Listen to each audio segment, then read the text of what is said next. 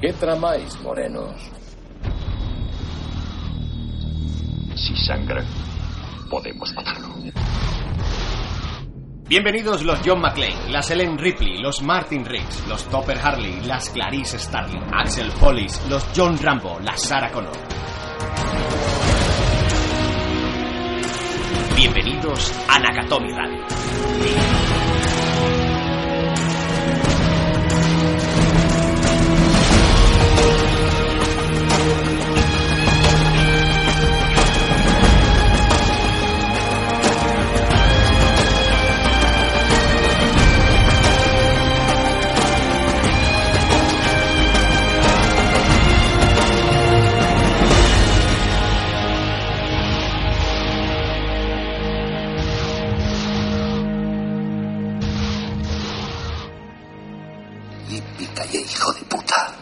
Y vuelve un día más Nakatomi Radio, tu programa favorito. Cuatro eran las tortugas ninjas, cuatro eran los jinetes del apocalipsis y cuatro es el número de este programa.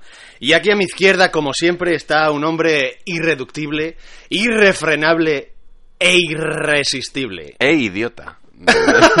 Pero no tiene R, maldita sea. Víctor Nanclares. Buenas tardes, noches, días. Buenos días, buenas tardes y buenas noches, Alfredo. ¿Cómo estás? Muy bien, deseando hacer este programa. Eh, eh, eh, estoy un poco nervioso porque es de los 80 y... ¿Y no te encanta? Es más, se me ha caído un mito. Pero esto tenía que pasar, amigos. Esto tenía que pasar. Hay películas que no aguantan el paso del tiempo. Y es curioso porque esta película habla del paso del tiempo. Sí, eh, es, eh, a esto nos enfrentamos cuando hacemos este programa, ¿no? O sea, nosotros nos disponemos a ver películas que, hace mucho tiempo que no veíamos, las vemos ahora, quizá películas que idolatramos, que, que tenemos en, en, el colectivo general como películas de culto, de repente las volvemos a ver y bueno, pues te puede gustar más, te puede gustar menos, se te cae un poco la opinión que tenías de ella, o hay veces que se mantiene. Eh, vamos a ver qué, qué, es lo que opinamos, creo, ¿no? creo que eso también es más... Eh, quiero decir, tiene una, una, parte muy bonita eso, de cómo la recuerdas, cómo la tienes en tu cabeza y cómo vuelves a verla eh, con, el, con el... Bueno, pues cuando han pasado muchísimo, en este caso, en mi caso, eh, con esta película, pueden haber pasado 20 años perfectamente. Y es curioso cómo tú tenías unas cosas en la cabeza que no se corresponden con, lo, con ¿no? ese, ese recuerdo que tenías. Y me ha parecido fantástico ponerlo en contra una cosa con la otra. ¿Y cuál es? ¿Cuál es la película que vamos bueno, a tratar? pues vamos a ver una película de 1986, grabada en el 85, una película inglesa que reflexiona sobre sobre el paso del tiempo y qué hacemos con el tiempo que nos ha tocado vivir.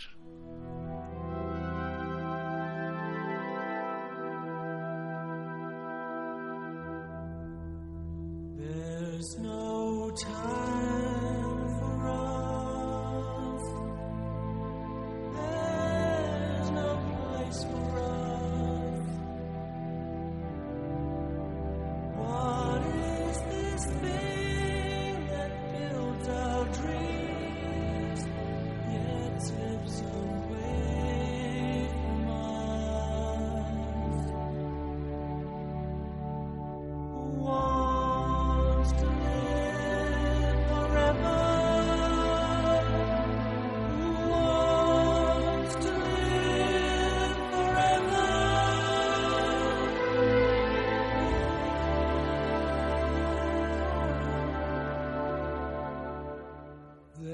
no chance for us.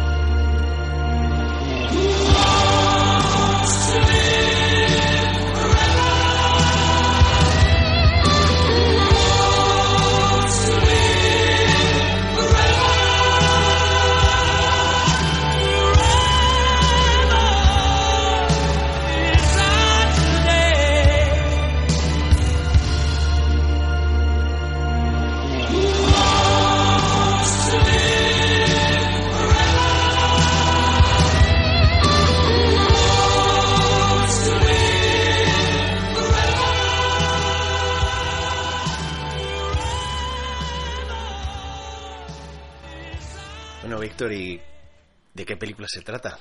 Pues vamos a tratar los inmortales. Wow. Los míticos inmortales, los informales, iba a decir yo. Sí, informales. un, poco, un poco informal sí que es la película. Capi, ¿eh? capi, capi. un poco informal sí que es la película. Los inmortales, Highlander. Los Highlanders, nada que ver con el título original. No, nada en que ver. los Highlanders se trataba de la tierra donde vivían eh, estos escoceses, Sí. tierras Eh, altas. Es curioso porque esta película es... eh, no sé, es, es- es- ¿A ti, tú cuándo fue la primera vez que la viste? Joder, pues si se estrenó en el 86, yo te diría que la vi en el 89-90. O sea, yo la vi con 9, 10 años. No, no, no, no era mucho, no era mucho más mayor que eso. ¿Y a ti te, te encantó de pequeño? A mí me flipó. Te flipó. O sea, yo el recuerdo que tengo de esta película, y puede que la viera esa vez, o un par de veces en total, lo, lo que habré visto, y con esta, y con esta ha sido el tercer revisionado, para mí era como. Madre mía. O sea, mi recuerdo es como. Chispas, rayos, fuerza, mm, cortes de cabeza, muy locos.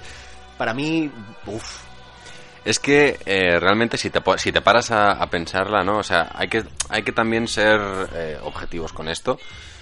Eh, hay que tratar las películas, viéndolas, obviamente las vemos ahora, pero también hay que situarse en el año en el que se hicieron. O sea, no, es, no es justo tratar a una película eh, de 1986 con el rigor y con, y con la vara de medir que se tiene a día de hoy, ¿no? Eh, con todas las películas que uno ya ha visto, con un criterio mucho más, eh, digamos, afinado y, y- y mirando los efectos especiales y visuales que hay a, a día de hoy. No, no, no sería justo. Entonces, hay, vamos a tratarla como es. Honestamente, es una película de aventuras, de fantasía, Sí. eh, con muy buenas peleas de acción, de, o sea, de espadas y tal, que hablar de los 80 y no hablar de películas de aventuras, de espadachines y de fantasía sería ridículo, porque los 80, vamos, o sea, digamos que, que, que vivieron de todo esto, ¿no? De- es, es un género que, que, que a día de hoy lo hemos perdido un poco, es muy difícil encontrar de, a día de hoy una película en cartelera de, pues, de espadachines o de... O de Sí, quizás volvieron un poco con Piratas del Caribe, que trajeron toda Sí. esa parte de los piratas que estaba un poco perdida. Eh, quizás vimos un poco El Señor de los Anillos a la triste, pero no es el mismo tipo de película. Claro, no es lo mismo porque ahí sí que es verdad que estamos eh, hay algo como arraigado a la tierra, como algo más, eh, más, más de realidad. Y aquí sí que es verdad que, se- que estaba todo aquel- aquello de la fantasía mezclado con la aventura, que veíamos en Willow, que vemos en Los Inmortales, que vemos en, incluso en La Princesa Prometida, Prometida, que, que siendo, eh, no, no si- siendo no tan fantasiosa tenía sus... sus Sí, sí, sí, tenía sus toques de fantasía. sus toques de efectivamente. fantasía. Pero eso que acabas de decir y que estoy de acuerdo contigo, lo que me ha dolido, porque me ha dolido de esta película, es que eh, le acepto, le, le- le acepto los efectos especiales, que eran para la época y no estaban nada mal, no estaban nada mal. Eh, acepto el tipo de película que es, acepto cómo está grabada, acepto muchísimas cosas, pero me da la sensación de que, de que esta película tiene un potencial tan grande, tan grande, y hay cosas que, para, para mi forma de pensar, se han desaprovechado tanto en la película, quizás, quizás viéndola co- con, con esos ojos, ¿no? De, de un niño y, y del bagaje que, que, que teníamos en aquella época, eh, claro, quizás fuera una cosa que, que te volaba la cabeza por muchísimos motivos, por cómo, pues, pues cómo estaba contada, ahora nos meteremos en todo eso, pero cómo estaba contada, la novedad que traía eso de ser inmortal, de, no sé, no sé, hay, creo que, creo que el potencial de la película es tan grande que siendo un espectador de los 80 era muchísimo más que adecuada, es decir, estaba como una buena película. Ese, ese, ese, ese tweet que hace poco os pusimos de. En los 80 se podía ver una película y podía ser una gran película, podría ser una obra maestra, podría ser una película que he disfrutado, pues, pues, he visto una película y me he divertido. Bueno, pichi pichá, ni fu ni fa, es una mierda. Eh, en fin, que, que había todo un repertorio de cosas que poder decir de una película. Lo reivindicamos desde aquí, lo reivindicamos. No tiene por qué ser la película de tu vida, no te tiene por qué cambiar la vida. Y tampoco puede destrozarte el alma por haber pervertido la historia que tú ibas a ver. Puedes ir y disfrutar de una película, y nosotros es lo que intentamos hacer. Yo puedo decir que he disfrutado viendo los, Los Inmortales, pero que hay cosas en las que le voy a dar una caña que flipas. Yo también la he disfrutado muchísimo, pero no en el buen sentido. Yo me lo he pasado muy bien viéndola. me lo he pasado muy bien, eh, bueno, eh, viéndola y, y no sé, diciendo, pero ¿esto qué es? O sea, Yo también. ¿esta película qué es? O sea, hay- había momentos que... Sí que es verdad que la película tiene una estética muy videoclipera de, de- de los años 80 precisamente. Y bueno, eso, eso no se lo voy a echar en, echar en cara porque el, el director, ¿vale? El director que eh, era eh, Russell Malkaji era un director de videoclips. Entonces, obviamente, él tiraba de lo que sabía hacer. Eh, pero más allá de la estética video- videoclipera, que no pasa nada porque la tuviera, había como un aire a serie B durante toda la película, que tampoco es malo, pero que yo no lo recordaba así. O sea, era como un videoclip muy ochentero, con un aire de serie B, y con Christopher Lambert, tío, que es muy bizcoché. Paremos, paremos aquí un segundo. Eh, vamos a hacer otra. Este programa va a estar lleno de reivindicaciones. Esta es la segunda. Reivindicamos a los personajes anodinos, feos y en este caso bizcos. Sí. No, no sé si es bizco, eh, bizco perdón. Eh, eh, tenía una. eh, mm, a ver, este hombre venía de hacer Greystock, Sí. película grandísima. Por otra parte, una nueva, un, un nuevo revisionado de Tarzán. Y no sé si lo eligieron tanto por como estaba, porque el tío estaba en una forma física impresionante, como no, esta cosa de las cejas así como muy prominentes. Que no sé si, te lo juro, estaba fijándome todo el tiempo y no sé si que era bizco o es que tenía eso muy desarrollado, no lo sé. No lo sé. El caso es que, eh, a ver, esta película era una película pequeña, ¿vale? Era una película de un presupuesto muy pequeño, donde, bueno, eh, entró este, este director a, a dirigirla, ¿vale? Que era un director conocido simplemente por haber hecho, bueno, simplemente no es poco, había dirigido videoclips de los Rolling Stone o de Duran Duran. Y ese mismo año dirigiría videoclips de Queen como A Kind of Magic. Pero no, habí- no tenía una película, digamos, que, en que le respaldara, ¿no? De hecho, esta es su película. Claro, esta, esta es su película y así lo ha sido durante toda su carrera. Eh, claro, la productora, ¿qué quería? Quería a Michael Douglas, quería a Patrick Swayze o incluso a Kevin Costner, ¿vale? Y de hecho, Carl Russell estuvo a un Muy, muy poquito. Mel Gibson también se, se, se escuchó por ahí, que más tarde haría Braveheart, otro Highlander. Sí. Pero sí, Carl Russell al final fue su mujer, Goldie Hawn, la que le dijo, "Ah, casi que no. Claro, pero vamos, esto era lo- las ideas que tenían en la productora. O sea, era como que querían disparar muy alto para el dinero que tenían. Y es que no, no, no había tanto dinero. eh, Insisto en que era una peli pequeña, ¿vale? Consiguieron a Christopher Lambert, que al direct- el director le había gustado mucho el trabajo, como ha dicho Alfredo, en Greystock. Ya. ¿Qué pasa? Que ahí hablaba dos palabras en toda la película. Sí, de hecho, este hombre es de origen francés, nacido en Estados Unidos, pero que se vuelve a Francia y que en este momento de su vida no tenía ni papa de inglés. Claro, es que el tipo revela que no sabe inglés cuando ya firma el contrato. Mm. No es tonto. Hombre, decirte, No decirte, venías de hacer Tarzán, eso no significa que fuera Tarzán. Claro, entonces, bueno, vale, pues él eh, asume que no sabe inglés, lo dice, oye, que yo no sé inglés, le ponen a dar clases Curso particulares. sí, es maravilloso. Es que Clases es maravilloso, particulares. todo lo que rodea esta película es maravilloso. Claro, pero es, es sorprendente, ¿no? O sea, a día de hoy veríamos eh, cualquier actor, ¿no? De estos que se metiera ahora a hacer una película ya titulada Highlander, verías a un actor totalmente del método hablando un escocés de rigor eh, absoluto y este tipo, tú le ves hablando que dices, pero por favor, que alguien le ayude a hablar. ¿De, de dónde es usted? Oiga, ¿de dónde es usted? Sí, sí. Primo MacLeod, ¿por qué? Porque hablas tan diferente a mí. Eh, Bueno, sí. Bueno, sí, es un poco loca. Eh, todo lo que tiene que ver con esta película, como acabamos de decir, es muy loco. No, no solo la película en sí, sino que todo, todo lo que la rodea es muy loco. Yo no sé en qué momento eh, consiguen a Sean Connery. Te lo prometo. No, no, no lo sé. Porque, bueno, eh, Sean Connery en el 70, creo que en el- no sé si en el 74 o en el 78 venía de hacer Zardoz Sí, a ver, con un, son- un atuendo maravilloso. Sean Connery a estas alturas, en el 86, ya estás hablando de una leyenda. A estas alturas ya lo es. Sí, es Ah, uno de los grandes James Bond y, y- y se le tiene muy en consideración. Se le tiene en consideración y además es un tipo que se permite elegir el, el proyecto donde quiera estar, es un tipo que, que- que cobra millonadas por los, eh, por los trabajos que, que- donde se involucra. Entonces, eh, conseguir a Sean Connery no es nada fácil. De hecho, la mayor parte del presupuesto que tenían de los Inmortales fue para pagar a Sean Connery. Bueno, y, O sea, como, dat- y como dato curioso, Sean Connery eh, estaba en tres rodajes y solo tenía siete días para rodar todas sus escenas en la película. Sí. Siete días. De hecho, se apostó con el director a que no era capaz de hacerlo y perdió la apuesta porque al final lo consiguieron, grabar todo en siete días.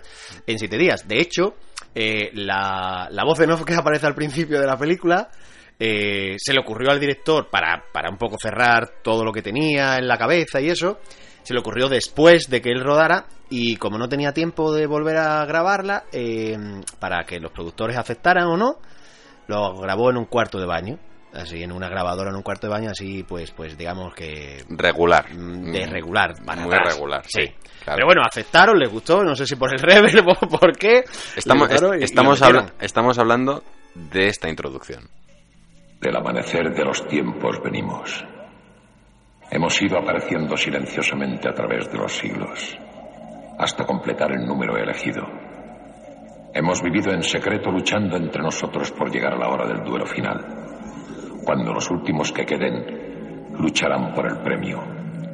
Nadie jamás ha sabido que estábamos entre vosotros hasta ahora. Todo lo referente a esta introducción a mí me gusta mucho. Sí. O sea, es tú empiezas a ver esta película, o sea, acabas de ver los créditos con, la canción de Queen, ¿vale?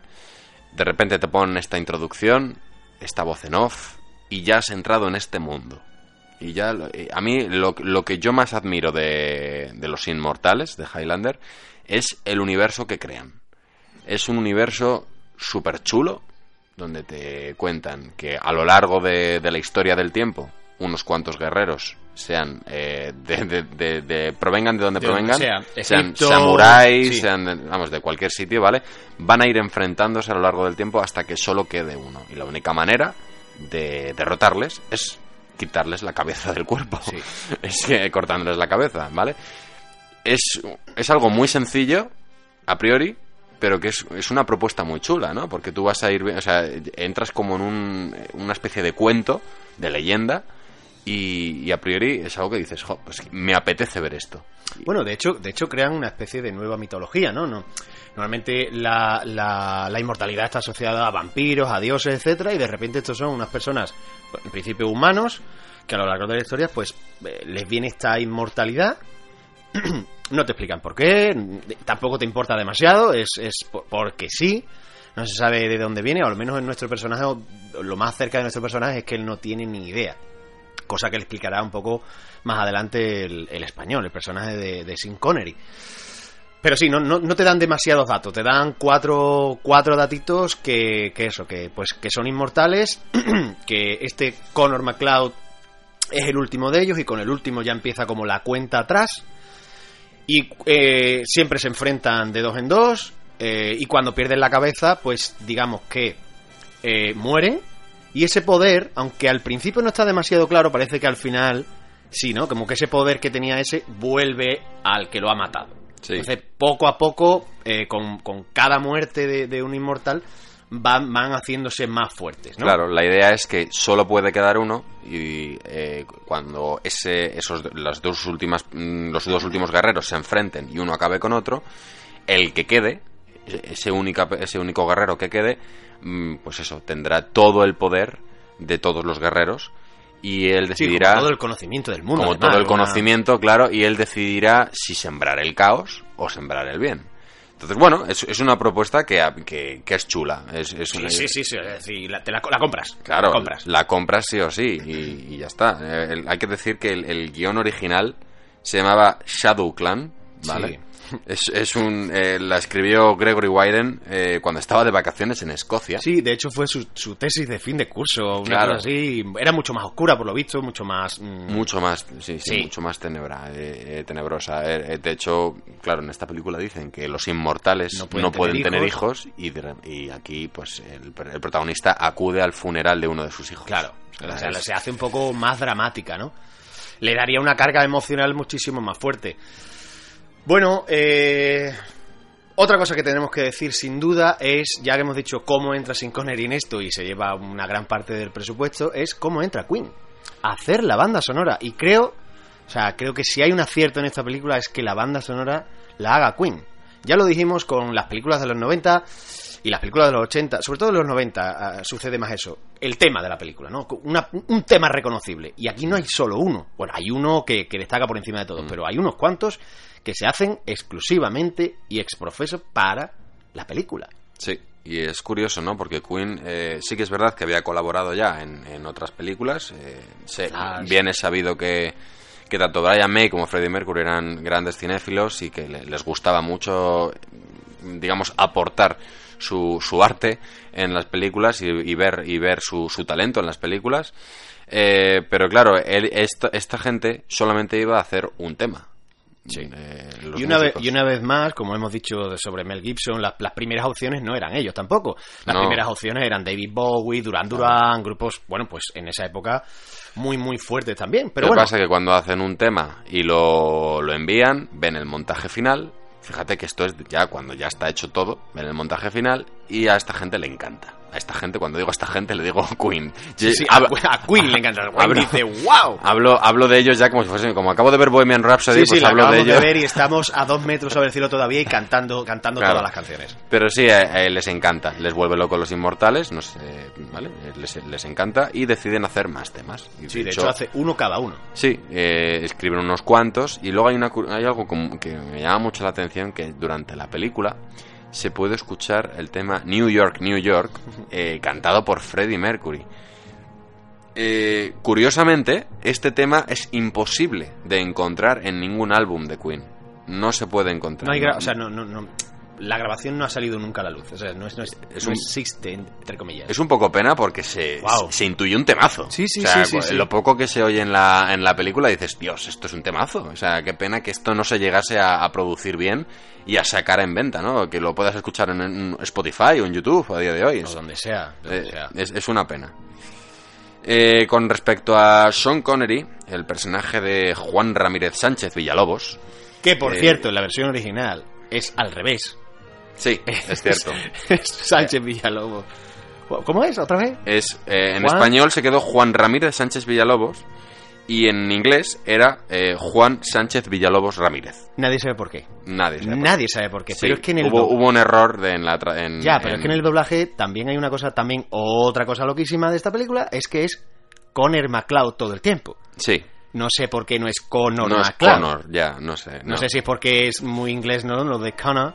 Y, Mm, no, no lo sé, no lo sé, no lo sé. Había- eh, les- le echaron pocas ganas ese día. yo qué sé. Yo tenían, tenían una cosa después. tenían, Tenían que prisa. acabar. Tenían prisa ese día. No lo sé. Eh, para este personaje, obviamente, estamos en los 80, veníamos de los 70, en los 80 y los 70, l- y bueno, incluso a día de hoy, ¿vale? Los mentores de los héroes normalmente tienen que ser figuras importantísimas. Lo son para ellos y lo tienen que ser para el público, para poder, eh, digamos, transmitir eh, y, calar de esta manera. Eh, ¿Qué ocurre? Si vais repasando en, en lo largo de la historia, veréis que, que, bueno, que en películas desde Superman, ok, Christopher Reeve no era conocido, pero tienes a Marlon Brando Sí, ahí. sí.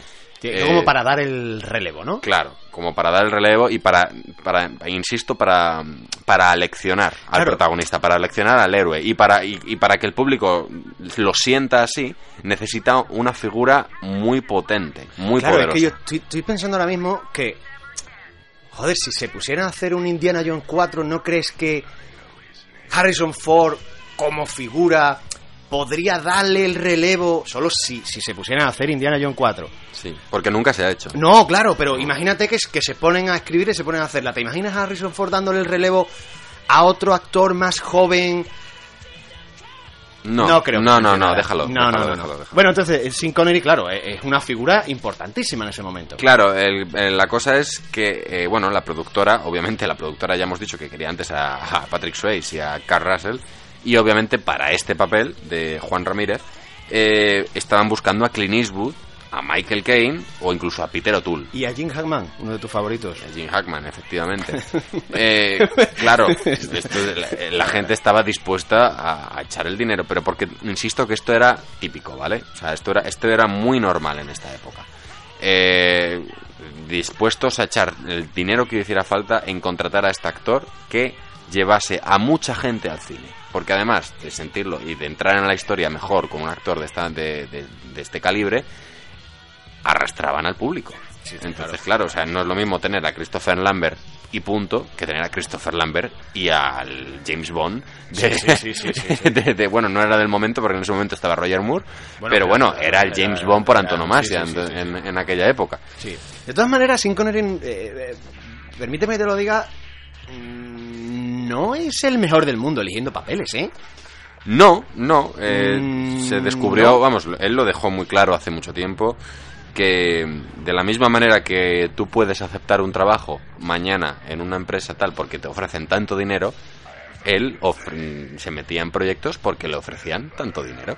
Entonces había una parte de él que, que también es, es, bueno, es mm, válida en ese No, sentido. no, pero quiero decirte, claro, yo eso lo acepto. Es decir, hay que pagar, como Michael Caine ha dicho muchas veces, ¿no? Cuando le preguntaron, eh, oye, bueno, ¿y por qué acepta este papel en esta película si esto no.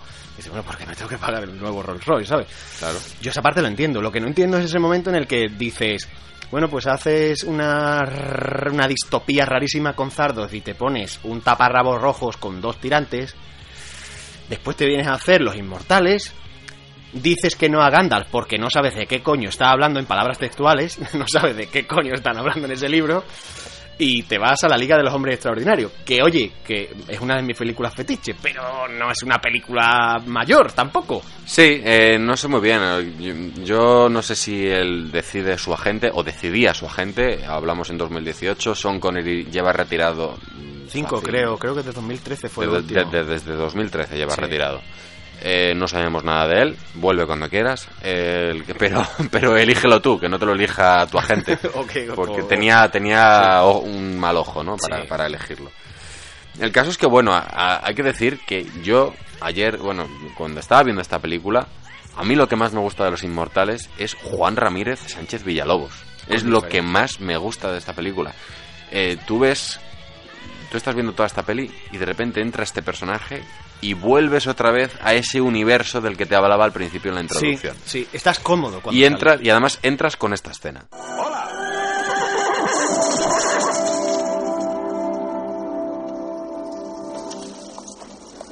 Perdonadme. Soy Juan Ramírez Sánchez Villalobos, espadero mayor de Su Majestad Imperial el Rey Carlos I de España. Y estoy a tu servicio. ¿Qué es?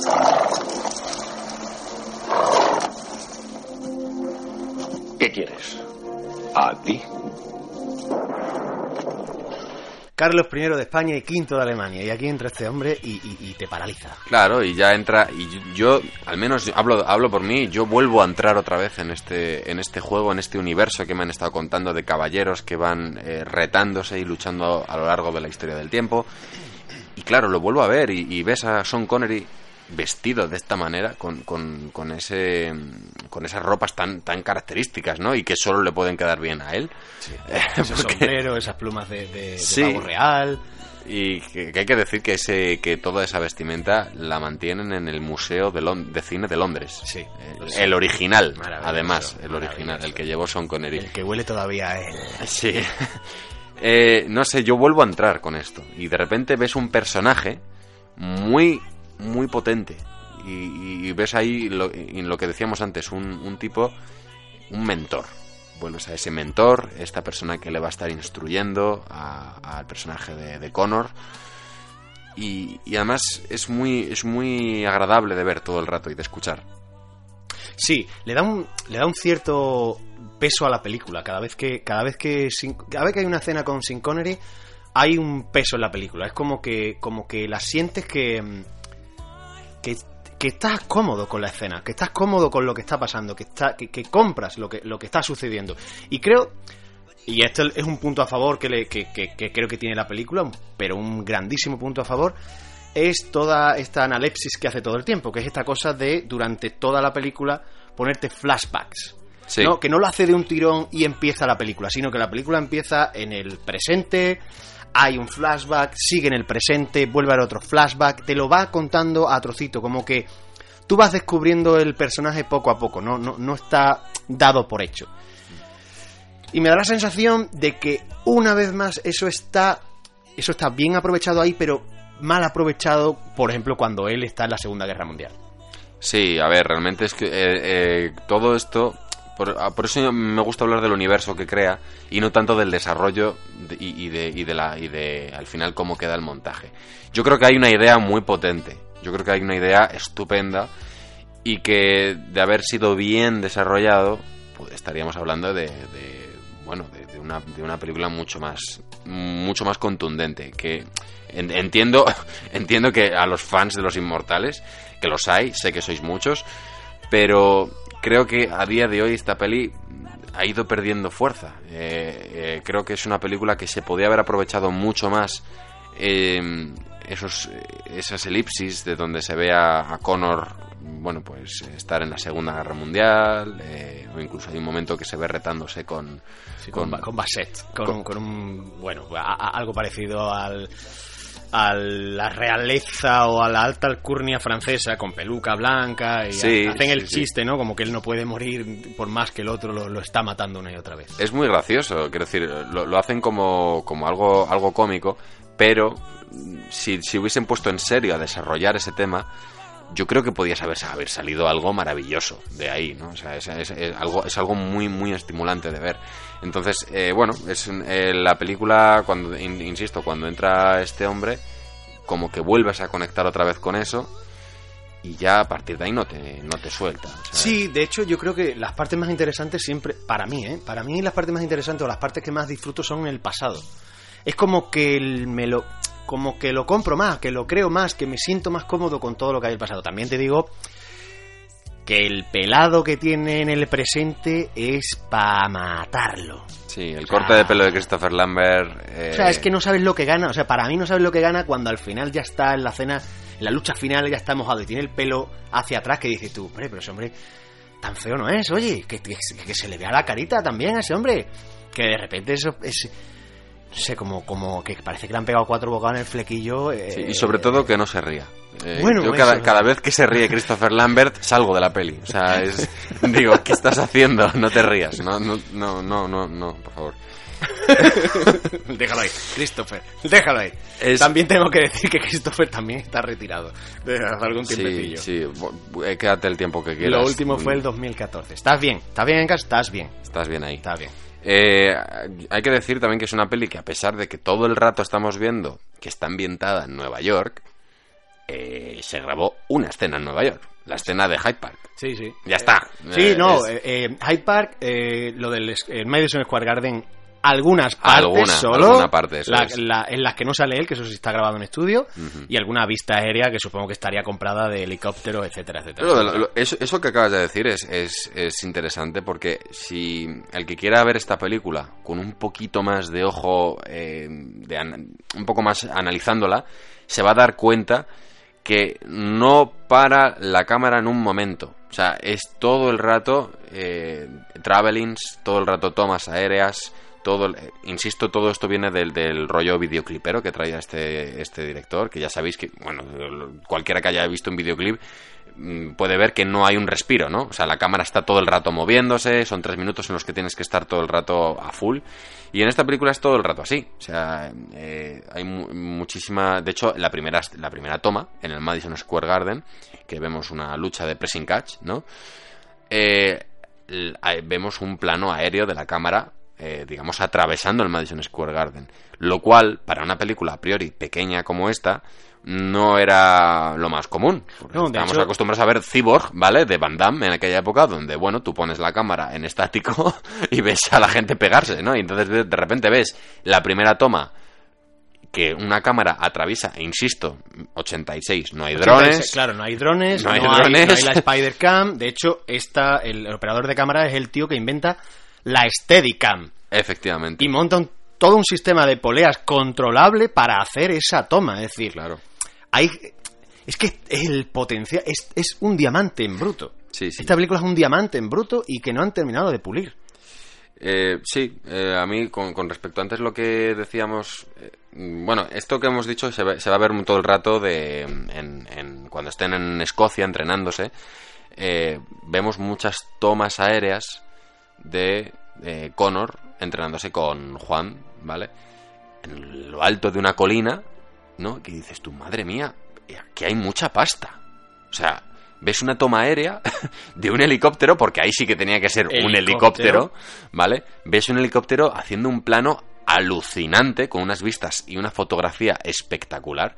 Y dices, Dios, o sea, se nota que es que había, mu- había mucha, muy buena intención en, en- hacer algo de, esta peli, bueno, pues que la, mimaban, ¿no? O sea, había, había mucha pasta invertida en ella. Y, y sí, eso era, pues eso, un, un detalle más de este director que no se conformaba con, con dejar la cámara quietecita. Tenía que estar todo el rato moviéndola y además eso ayuda porque el, el espectador se le hace muy ameno. O sea, cuando ves una película con tantísimos travelings, con la cámara arriba, para abajo, pues a ti- al espectador lo normal, si os paráis a analizar esas películas que tanto os gustan y que siempre decís, madre mía, se me ha pasado, se me ha pasado como un suspiro, o se me ha pasado súper rápido, es que lleva un ritmo, por favor, miradlo, porque seguramente sean películas con mu- muchos planos de este tipo. Con muy pocos planos fijos, sí. Efectivamente. Sí, sí, sí, sí, sí, totalmente. Eh, como decíamos, creemos que, que uno de los grandes aciertos, como ya hemos dicho, es que la banda sonora la haga Queen. De hecho, eh, el, digamos, el, el director contratado hizo una banda sonora y cuando ya le llegó el proyecto a Queen e hicieron la canción, bueno, pues cualquier escena en la que una canción de ellos intervenga es como que se hace un poco más grande. De hecho, cuando, mm, eh, eh, por ejemplo, eh, It's a Kind of Magic, después hicieron el videoclip con este director, porque, bueno, porque supongo que, que trabajarían guay o llegarían a algún tipo de acuerdo. Así que, pues, tenemos un, un disco de Queen prácticamente que, pues, yo creo que tres canciones más que no son de la película, pues gracias a esta, gracias a esta película.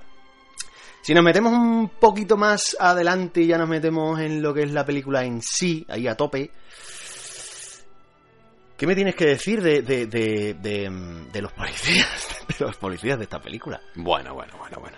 ¿Qué O sea, te parece? ¿Qué te- qué- qué- qué- qué- A ver, vamos, a los, vamos a los clichés. Claro, por favor. a ver, es Dame que- un poco de cliché. Es que también es verdad que es que esta peli nace en esta época de, de- del 86 y entonces hay una especie de mezcla entre los géneros que hemos comentado antes de fantasía y aventura con este rollo edgy de eh, del bueno que es así como malotillo y de policías así corruptones y de y comisarías donde hay muchas prostitutas Sí, sí, sí, sí, sí. Mucho, mucho humo, mucho cigarro. mucho cigarro claro eh, o sea, policías que se sobrepasan, que hacen bromas que no tienen mucha, ¿no? Bueno, y del bueno que es capaz de pegarle un puñetazo a un policía Bueno. en una comisaría y que no le pase nada. Pero que lo revienta. O sea, yo me quedé. Pero bueno, le da dos puñetazos porque cuando la primera vez lo, lo agarra y lo pone contra el coche, se vuelve y le da un codazo en la boca que lo de. Bueno, que ya le, le apunta con la pistola y es como. Si te mueves, te mato. Y es como. Eh, no, señor, ya debería estar muerto. Claro, Pero es que dentro de la comisaría, él le hace un chiste sobre su sexualidad Sí.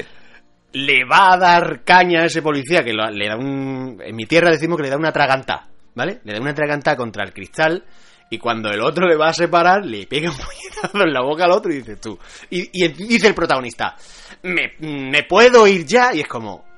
¿Pero cómo que se, se puede ir ya? Si casi, casi, casi revienta a medio cuerpo de policía. Y dices, te estaremos vigilando, Macla- eh, no, Nash. Y es como, eh, ¿por qué se va? ¿Por qué?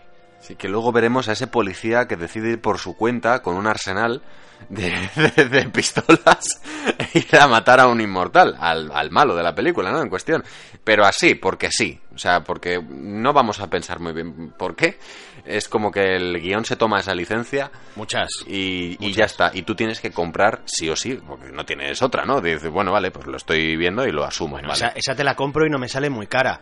La que me sale cara es cuando ese hombre le pega los, cua- los cuatro o cinco disparos a este, el Kurgan, el malo de la película, un gigantón imponente, ahora hablaremos de él. El malo lo atraviesa de lado a lado con un espadón de cerca de dos metros, lo levanta en el aire, empalándolo en el aire y lo revienta contra una pared. Y ese señor sigue vivo. Sí, Ese señor sigue vivo. sí. ¿Por qué? porque, porque, porque sí, y ya está, no tienes, no, no hay mucho más. Eh, hay que decir también, yo, al menos yo con esta escena, sí que noto que el director no, nunca había hecho nada de acción. O sea, yo, la, la batalla hasta que, que se produce, luego ve- veremos más batallas, ¿no? Bueno, ya hemos, eh, habíamos visto hasta ese momento la batalla que se produce en el parking del Madison Square Garden, con ese Esa- malo saltarín que va Bueno, dando volteretas. a- a- ahora te contaré eso, ahora te contaré eso. ¿Por qué? Porque, eh, eh, chicos, tengo apuntado aquí. Señor dando volteretas infinitas. What the fuck.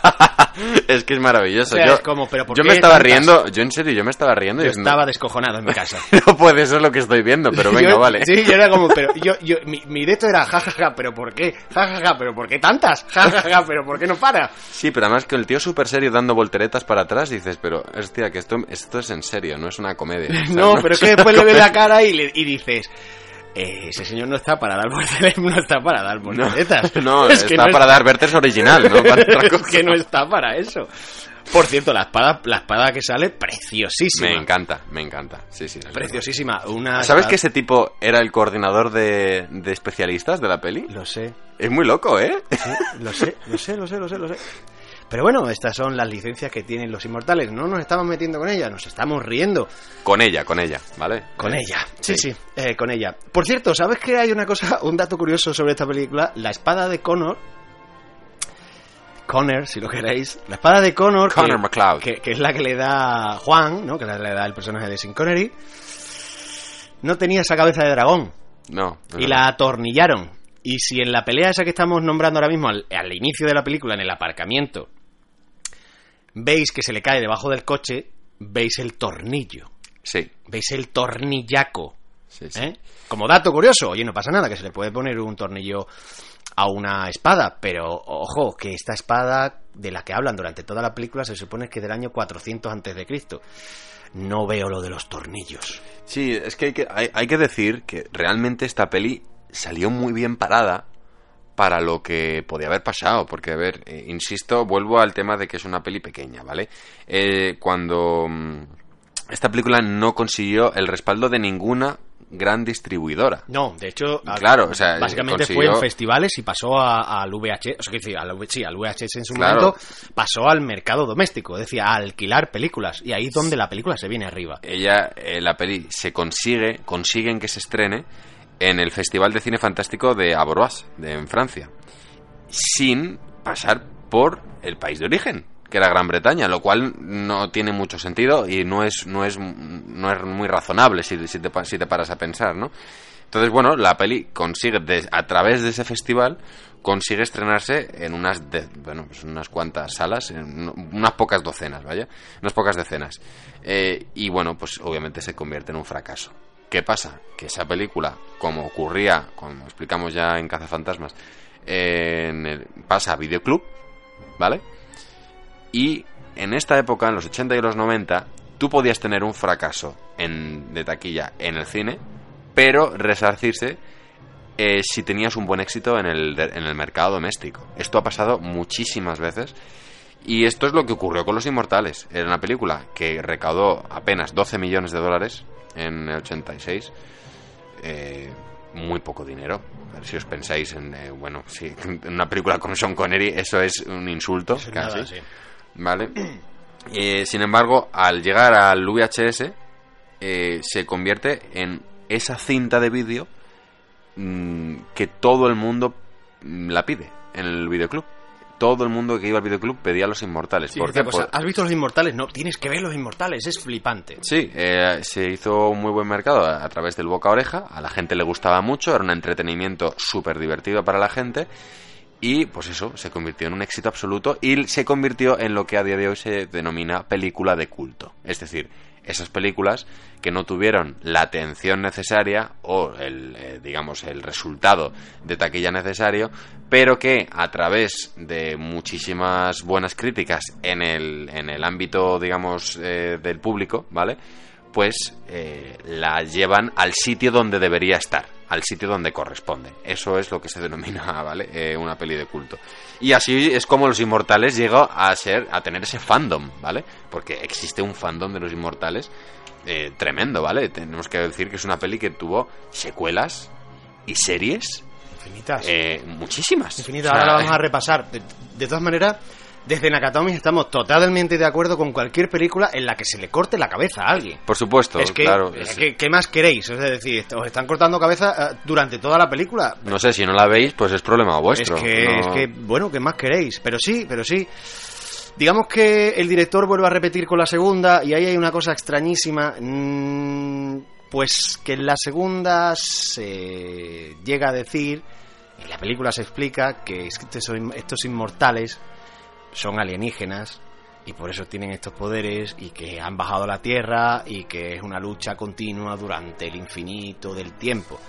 Y ahí es como que los fans dijeron, eh, ¿qué te está pasa? pirando, claro. ¿Qué pasa aquí? Claro, es que realmente rompes con toda esa magia, ¿no? Que habías eh, impuesto en la primera, en, en la- las reglas que se imponen al principio, es como que las rompen. Es un poco esta cosa que hizo George Lucas en el episodio 1, 2 y 3, metiendo los, los, Lo de la- midi- los los midichlorianos de la fuerza, ¿no?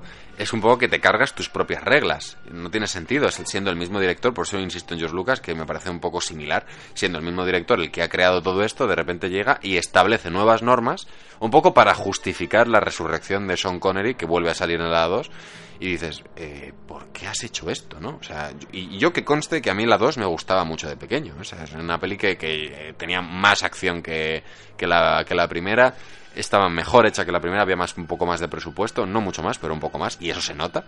Y a mí me gustaba. Eh, no, no la he vuelto a ver a día de hoy. Seguramente si la volviera a ver se me quedaría la misma cara de Pixel que se me quedó anoche. es un ejercicio, es un ejercicio importante, ¿eh? Sí, sí, sí. Pero es que después, que como, como no hay dos sin tres, después de la dos vino la tres, Inmortales 3, El Hechicero, de la cual no voy a hablar porque no tengo, sinceramente no tengo ningún recuerdo. Sé que la he visto, pero no tengo ningún recuerdo y creo que eso es eso habla bien de mí. yo, Eso yo- habla bien de mí. Yo lo único que recuerdo de esa película es que tenía, igual que la, esta peli, tiene una banda sonora de Queen. En esa peli quisieron imitar un poco ese espíritu y contrataron a Guns N' Roses para que hiciese la banda sonora de Los Inmortales 3. Me dejas loquísimo ahora mismo. Sí, sí, eso es lo único que yo recuerdo ahora mismo. Pero, o sea, sí, sí que es verdad que no tengo ninguna escena concreta. Y yo recuerdo en el ir al cine, o sea, fíjate hasta dónde se ha ido alargando esta saga, que yo recuerdo en 2001, creo que fue en el año 2000 o 2001, no sé, yo recuerdo ir a ver, eh, ir al cine y ver el cartel de los inmortales y, y- y decir, pero madre mía, esta saga sigue Pero aquí. ¿por qué? ¿Pero por qué? No, es- no es necesario, no es Sí, necesario. esta, esta saga sigue dando películas. Pero O es que después hubo serie de televisión. Yo la serie de televisión sí vi un par de temporadas hace muchísimo tiempo. Estaba bastante bien. El protagonista era el primo, que de hecho sale en la primera película un poco renegando de él y ahora es un inmortal. En fin, bueno, las licencias, ¿no? Para, para poder hacer una serie. Esa serie tuvo dos spin-offs que no funcionaron nada.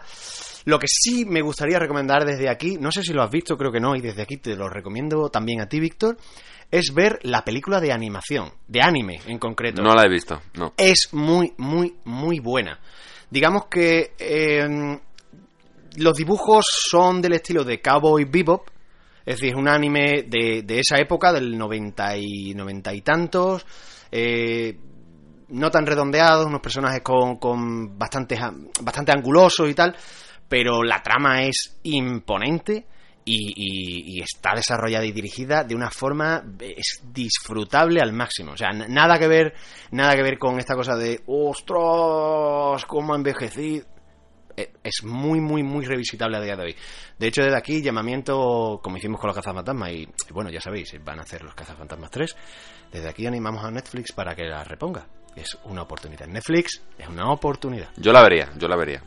Eh, con lo que estábamos comentando antes de, de esa batalla que tienen al principio de los, los clanes escoceses, ¿no? Sí. Al principio. eh, ahí es donde yo decía que yo noto más que este director no se había metido nunca en películas de acción. Yo veo las coreografías súper lentas. O sea, yo no veo ahí una batalla de gente pegándose, ¿no? Yo veo a gente marcando el movimiento que les han enseñado los especialistas. De decir, ahora tienes que dar aquí, ahora tienes que dar allá, ahora tienes que dar pascual, ¿no? Y veo una cámara como muy lenta. O sea, no, me, me- y luego hay algo muy curioso en esa escena que era eh, que los, los todos, la- todos los extras que salen en, ese, en esos clanes, ¿vale? Eran estudiantes de la Universidad de Gales. Estaban que tenían lado, estaban muy cerca. de- Claro, que estaba ahí cerca. al lado y que bueno, tenían el pelo largo. Entonces, eh, digamos, el director hizo un casting decir, oye, traedme a todos los chavales de esa universidad, aquellos que tengan el pelo que sea un poco más eh, bajo del hombro. del hombro, pues entran. Y, eh, y, claro, ¿qué pasa? Que fueron todos eh, directos. Claro, eh, parece ser que el, di- el director decía que estaba muy loco diciendo, madre mía, est- estos escoceses son capaces de beber, beber y beber y no se emborrachan nunca. Sí, sí, O pero, sea, pero se emborracharon. Y al final se emborracharon. ¿Y, qué pasa? Que son las mejores tomas de la película, porque ahí es cuando ya se desenfrenaron y aquello fue una, una batalla campal de verdad. Sí. O sea, porque los médicos del rodaje estaban desbordadísimos. No hubo nada grave, pero es que no paraban. Claro, pero ten en cuenta que son chavales de la universidad que les ofrecen bebida gratis con tal de ir allí a pegarse. Pues vamos a pegarnos. ¿dónde, o sea, ¿Dónde hay que ir? ¿Dónde, dónde- dónde- cuál es el problema? Claro, ento- pero bueno, decía, estos escoceses, o sea, no, son, Se no les tumba nada, ¿no? Se dice, se comenta, no hay nada corroborado que uno de esos extras era Sí. Freddie Mercury. Sí. Muy disfrazado, muy maquillado, pero se dice que era él. Nunca se ha confirmado. A mí me gusta pensar que estaba ahí. Sí, ¿tú crees que se hubiese metido ahí? Mm, uf, no sé, eh, acabo de ver Queen, eh, eh, acabo de ver Queen y ahora es como... Yo creo que este tío se metió ahí, sí, sí, yo qué sé. ¿Por qué no, no? sé. O sea, ¿por qué no? Yo, Brian May seguro, con esas melenas. con esas- entraba, con entraba fijo. es- ese entraba fijo. Entraba fijo. Bueno, decías tú, decías tú hace un momento que, que para ti era esa escena donde ves que, que- que este hombre no había rodado eh, acción y para mí es en la pelea eh, de, del Kurgan contra Juan Ramírez. Ah, sí. Para mí ese es el momento en el que digo, "Ah, no, no. De hecho, mm, me, me chirrían muchísimo.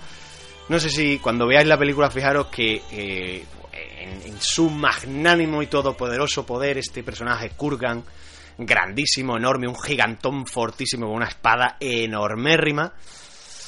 Pues nada, eh, se despacha un torreón de un castillo a base de espadazos, pero lo curioso es que cada vez que da un golpe en la pared, las rocas en vez de caer, ¿no? Si yo le doy de derecha a izquierda, siguen el movimiento y las piedras tendrían que caer, ¿no? Si yo estoy dentro de la torre, tendrían que caer hacia afuera, hacia el vacío. Pues no, señores, él da espadazo en la pared y las rocas caen hacia el otro lado. Y dices tú, eh, ¿pero por qué? ¿Pero por qué ca- están cayendo hacia... ¿Por sí, qué? Sí, y ahí es, cuando, do- ahí es donde también más se nota la producción, ¿no? Ahí es donde ves más el cartón piedra. Sí. Eh, pero bueno, que eh, yo ahí no tengo, no tengo problemas. Yo estoy acostumbrado a ver muchas de mis películas favoritas, se les nota el cartón, nunca mejor dicho, se No, no, nota está que es claro. cartón piedra, pero lo perdonas, ¿no? Está claro, no, no, no, no, no re- quiero decir, no, no, no estoy metiéndome con eso, es, es deudora de su época. Pero sí se nota, eh, quiero decir, eh, sí se nota que, que a pesar de que este tío graba videoclips y que toda la película es como muy dinámica, la cámara en esta película es muy dinámica, aquí de repente en estas escenas de acción es como que es lo más lento, como que te lo pone demasiado tiempo delante, ¿no? Como que hay un segundo más donde debería haber un, un segundo antes debería haber un corte para que fuera todo más movido, ¿no? Es como que es demasiado esto está pasando aquí. Me quedo quieto, mira lo que está pasando. Y ahora te voy a poner aquí y mira lo que, pasa- lo que está pasando aquí. Claro, ¿sabes? es como que se da por sentado que la, eh, digamos que la, que la bata- en, en la batalla ya va a estar la acción, el movimiento, y no es así exactamente, ¿no? O sea, en el cine de acción tú puedes generar mucho, mucho dinamismo con la cámara sin la necesidad de dejarla estática, ¿no? Y, y- y lo- hay, curiosa, hay una curiosidad con esta escena que en, en esa cosa que has dicho tú de cuando entra Clancy Brown, ¿no? Que es el, el- el malo, el actor mm, que interpreta al malo de la peli, cuando entra y parte la mesa en dos, con, Entra, entra con muchas ganas. con el espadón, ¿vale? Lesionó a Sean Connery. Sí. Lesionó a Sean Connery hasta tal punto que tuvieron que parar el rodaje, mm, llevarle urgencias y Sean Connery enfadadito, ¿eh? Enfadadito. Mm. Sí, sí, y cuando vuelve, pues siguen, bueno, se, se calma todo, siguen rodando, y este hombre, a pesar de su tamañazo, pues está como muy nervioso y pidiendo perdón a Sin. Es que imaginaros de que tú, no sé, de dónde, no creo que este hombre tuviera mucha más trayectoria que esta, y de repente casi cargarte a, a James Bond, ¿sabes? Entonces como, perdón, perdón, perdón, perdón, perdón, perdón. Sí, perdón. sí. Eh, a mí hay una cosa que me gusta mucho de esta peli, que, que es una chorrada, ¿no? Pero que, que me mola un montón, tío, es cuando chocan las espadas, los destellos. Las chispas. O sea, me mola un montón. Yo de pequeño me acuerdo que, que era lo que más recordaba de los inmortales. Tiene un rollito ahí como... Es como de en Star Wars, cuando chocan las espadas que suena el psh, psh, pues aquí con chispas, ¿no? Sí. Es un poco la manera de, de bueno, pues de, de hacerle icónicos a estos personajes, Sí. ¿no? Y me parece muy curioso la manera que tuvieron de grabarlo. O sea, porque claro, O insisto... sea, a mí me gustaba, cuando era pequeño me gustaba que pasara eso, pero es que de mayor, cuando me he dado cuenta de cómo lo hicieron, fue como, ole. Claro, ole. claro. Claro, eh, insisto que insistimos en que esta peli no había mucha pasta para los efectos especiales. Eh, y todo iba para Sean Connery y para los travelings en helicóptero. Entonces, claro, cuando el director transmite a la productora la idea de que cuando los inmortales choquen sus espadas salgan chispas, eh, la productora se queda diciendo, ok, colegui, pero no tenemos pasta para hacer eso por ordenador, ¿vale? Eh, sí, ¿se podía hacer en aquella época? Perfectamente. ¿Había pasta en esta peli? No, no, no había. Entonces, ¿qué es lo que hicieron? Eh, es curioso, ¿vale? Lo que consiguieron era que las espadas estaban conectadas mediante cables a baterías de coches. ¿Vale? Cada una, Una de una polaridad polaridad diferente. diferente, claro. Y al entrar De manera que cuando ambos filos chocaban, saltaban los arcos voltaicos. Y que por eso, en la escena, en el, en- cuando ella está atrapada en el cartel luminoso y ahí cae agua, ahí no se ven tantas chispitas. Nos ha jodido Mayo. Nos quedamos sin Christopher Lambert. que nos A lo mejor el ojo se lo hubiera puesto bien. Pues, o a lo mejor se le da la vuelta al otro, quiero decirte, que no, no, no estaba bien eso. Y que por eso también, eh, a pesar de que hay muchas explosiones, cada vez que hay un corte de cabeza hay muchas explosiones y mucha pa pa pa pa pa, pa, solo se ve, digamos, estos fantasmas, esta electricidad, se ve mucho más avanzada la película y solo en algunos casitos. Muy contados, ¿no? Esta, esta electricidad que me recordaba muchísimo, muchísimo, muchísimo a los fantasmas de cazafantasmas, ¿no? Esta cosa Ah, que sí. está como dibujada por Sí, encima, casi. Claro, claro, claro. Sí, sí, es verdad. Eh, vamos a pasar ahora, como no, nuestra sección de audios, nuestra sección de, de donde vosotros participáis. ¿Colaboraciones? Colaboraciones. Madre mía, madre mía, madre mía, qué nervios. Venga, venga, cuéntame, cuéntame, cuéntame. ¿Quién, Eh, quién, quién, quién? ins- insistimos en que este programa es vuestro, lo estamos viendo, vamos, eh, estamos, insisto, no lo hemos mencionado esto lo suficiente, pero estamos eh, abrumados con todos los comentarios que, que estamos recibiendo. Estamos maravillados. Entonces, os animamos, porque esto es muy abierto, a que no solo estén en Twitter esos comentarios, que podéis escribirnos, que estamos abiertos a que nos digáis qué os gusta de cada película. Tenéis el correo y tenéis eh, iVoox, ¿vale? Ahí tenéis una sección de comentarios donde podéis comentar. Eh, bueno, eh, nuestra colaboradora eh, hoy ha sido Esther, Ujú. del podcast El Rugido de mi Impala. Mm. Desde aquí mm, lo recomendamos, pero vamos, inmediatamente porque es un, es, es un, es un podcast súper chulo de música, ¿vale? Esta semana creo que hay crooners Hay crooners, yeah, sí, sí, sí. que se Y metan a mirarlo. ¿Cómo la podemos encontrar en Twitter? Eh, pues la podéis encontrar en Twitter por arroba rugido impala, ¿vale? Eh, como hemos dicho, se llama El Rugido de mi Impala, es un podcast donde, bueno, pues música y cine se dan la mano, como bien describe ella. Lo podéis encontrar en Evox, Spotify y Apple Podcast. Y Esther nos manda este audio. Hola Víctor, Alfredo, oyentes de Nakatomi Radio, soy Esther del Rugido de mi Impala y he querido colaborar un poquito con el tema en cuestión, como es la película de Los Inmortales. Reconozco que vi la serie antes que la película. Eh, ya sabéis, cuando Telecinco tenía series que molaban y esas cosas, leyendas. Y bueno, claro, para mí solo estaba Duncan MacLeod, interpretado por Adrian Paul. Y claro, cuando vi la peli pensé, pero qué Connor, ni qué Connor, y este de qué va. Entonces, claro, solamente yo conocía a Duncan y Connor para mí era como un, un invasor, no, no, no pintaba nada ahí, pero claro, al poquito de empezar la película ves que le acompaña el señor Sin Connery como Ramírez y ambos me callaron la boca, así como la historia. Que tampoco es que digamos, oh Dios mío, es un peliculón, pero sí tiene algo de magia, ese algo de magia que vimos también reflejado en la banda sonora, ¿no? A cargo de Queen y de Divers, y que abraza la historia a las mil maravillas. Así que vamos, que para mí es una película a la que al final le cogí mucho cariño y veo muy de vez en cuando, ya que sigue siendo bastante especial. Y en cuanto a qué prefiero más, si los 80 o los 90, pues a ver, en los 80 yo era muy pequeña, pero recuerdo cosas y he conocido cosas tiempo después. Aun siendo más consciente de todo en los 90, estoy dividida, ya que tanto en series como en películas como en música, en ambas décadas hay auténticas joyas por todos lados. Entonces, en esto, queridos amigos nakatomineros, me declaro absolutamente suita. No me voy a decantar. Un abrazo desde mi impala y a seguir disfrutando de esta radio tan entretenida. Chao. Bueno, pues Esther se nos queda en Suiza. Se nos queda en Suiza, Ya, sí, ya, sí. ya. No ha querido mojarse, ¿eh? No hay que mojarse nada, nada, nada. Sí, no, pero bueno, muchísimas gracias Esther, la verdad que es un detallazo que te hayas, que te hayas molestado en, en- en mandarnos este audio, Muy, muy agradecido desde aquí. muy agradecido. Muchísimo. Sí, sí. Pero hay Y alguien más, ¿no? Hay alguien más, hay alguien más, ¿Sí? por supuesto, sí, sí. ¿Quién tenemos? Pues tenemos a Javi, ¿vale? Ajá. Tenemos a Javi, eh, componente de los espartanos del cine. Espartanos del cine. Espartanos del cine. Eh, eh, recomendamos seguir esta cuenta, ¿vale? Se llama arroba espartanoscine. Eh, y por supuesto, para una película de acción, pues teníamos que, contra- contar con ellos, con, los espartanos, ¿no? Porque son, son digamos, los expertos, lo- lo- los que llevan en este tema, ¿no? De, de, de- de- de acción. Y en, uno de ellos es Javier Hernández, el malvado Zaroff, arroba malvado Zaroff, nos envía este audio. Hola, ¿qué tal? Soy Javier Hernández de Espartanos del Cine y la verdad que es un auténtico placer estar aquí en, en Radio para comentar esta película tan mítica de, de los 80. Ante todo, felicitaros por el programa. Os descubrí con ese segundo episodio dedicado a León. Eh, luego no me pude resistir a escuchar la el de Casa Fantasma y con algo pasa con Mary, pues la verdad que, que me reí bastante. Me parecieron unos tres programas para empezar, pues brutales. Así que recomiendo a todo el mundo que escuche eh, Nakatomi Radio, que desde luego no les va a defraudar.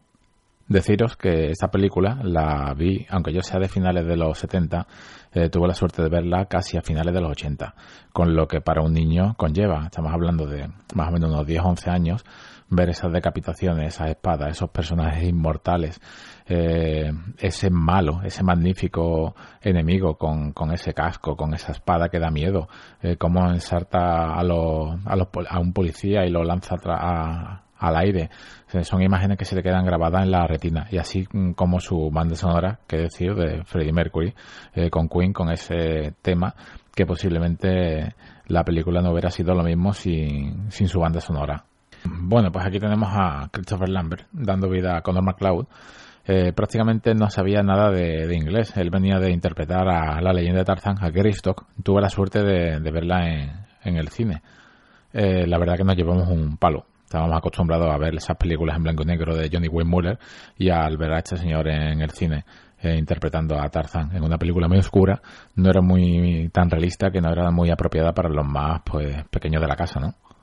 Este señor no pasará a los anales de la historia como el mejor actor del mundo, pero sí es cierto que Christopher Lambert en esta película cumple. Cualquier persona que mm, no se hemos ido al cine eh, siempre se le va a decir, oye, mm, ¿recuerda a los inmortales? Y aunque no sepa el nombre Christopher Lambert, siempre se va a venir a la cabeza a, a este señor, ¿no? Al que nunca muere. Esa gabardina, esa camisa blanca, esa katana, que como no le enseña a manejarla eh, Sean Connery, Ramírez, un personaje brutal, es de los mejores personajes que ha interpretado este señor en su carrera. Eh, la verdad que es una aparición muy corta. Bueno, la segunda parte también aparece algo, pero bueno, la segunda parte, aunque es el mismo director, y son los mismos protagonistas que se decidieron llevar muy muy muy bien en el set. Y eso dio paso a, rodar una segunda parte que, bueno algunos la, la aman otros la odian. Yo diré que se deja ver. Como aspecto técnico como curiosidad eh, voy a comentar una cosilla que también tiene una conexión con, con nuestro programa dedicado a Blanco Mano eh, en el que mencionamos que Van Damme en esta película eh, fue un actor llegado de rebote ¿no? el papel estaba pensado para Carl Russell, pero no pudo, no pudo hacerlo. En este caso pasa exactamente lo mismo. Carl Russell era el elegido, fue verdaderamente el actor que iba a compartir con Sean Connery cartelera. No pudo hacerlo. Por esa época supongo que estaría metido en la comedia Un mar de lío, está protagonizada por Goldie Hawn y si no por Golpe en la pequeña China, por los, por los años 86 y 87 aproximadamente. La verdad que hubiese sido un acierto. En este caso, Carrasel seguro que le hubiera dado una secuela superior e incluso posiblemente una saga mucho más conocida. Y hablando de sagas, eh, la película tuvo su continuación en el año 93 eh, con El Brujo, con Mario Van Peebles. Recuerdo que era, empezaron los efectos de CGI con esos morphing. Eh, la verdad que es una película simplemente entretenida. Eh, va decayendo. No voy a ponerla a parir, no es nuestro estilo machacar una película, pero sí tira más a serie B pura. Eh, luego hubo una serie de televisión, eh, intenté no perderme casi ningún capítulo, eh, protagonizada por Adrian Paul, si no me equivoco, este inmortal con la coleta, coleccionista de arte, y en algún capítulo recuerdo que salía Christopher Lambert interpretando a Conor McCloud, pero había una, una pequeña diferenciación en conforme a la película. Recuerdo cuando se leerían, siempre tardaban mucho más tiempo en, en regenerarse. Es un detalle que no sé si es una licencia que se tomó la, la serie por su parte o no. La verdad que, que está bastante entretenida. Hay una película en que los dos inmortales se unen. Está por un lado eh, Adrian Paul y por otro lado Christopher Lambert. No he tenido la suerte de, verla, pero desde luego nada más que tenga la, la oportunidad pienso echarle el ojo porque este universo eh, la verdad es que me encanta. Y ya para terminar, pues me gustaría dejar claro, como siempre estáis con Team 80 o Team 90, eh, mi posición, me gustaría dejar clara mi, mi posición. Como dije al principio, soy de finales de, los de los 70, he vivido toda la, todos los 80, he vivido toda la época del videoclub, he estado siempre metido en, hasta finales de los 90 en, con los VHS, posteriormente con el DVD. ¿Y qué es lo que prefiero? Pues mm, voy a ser claro, es una opinión personal. Eh, si me baso en la acción, eh, siempre es mm, retrocedemos a décadas anteriores. Los 80 parten de los 70, no voy a ir más para atrás, ya eso es otro asunto. Lo que sí diré es que en los 90 se llegó al máximo exponente en el género de la acción en el campo de la producción. Nunca antes se había dedicado tanto tal cantidad de recursos, tanto económicos como de producción, como técnicos, a la hora de desarrollar un- una película de acción. Esto es una cosa bastante que hoy en día eh, se sueltan muchos millones, muchos millones, pero prácticamente está todo eh, digital. Eh, los 90 no fueron digitales, los 90 se tocan, se palpan, se sienten. Sí que es cierto que su última, eh, su último lustro, eh, donde empezó el declive de, la acción por lo fácil, se dejó lo artesanal y empezó lo digital. Suerte hoy en día que tenemos películas como John Wick, eh, que vuelven otra vez a esa película de simplemente acción. Con esto me despido, vivan los noventas, un saludo y nos vemos en la próxima. Pues querido Javier, muchas gracias, Malvado Zaroff, arroba Malvado Zaroff. Pues tan, y tan malvado que... que... ¿Qué demonios es eso de los 90, amigo?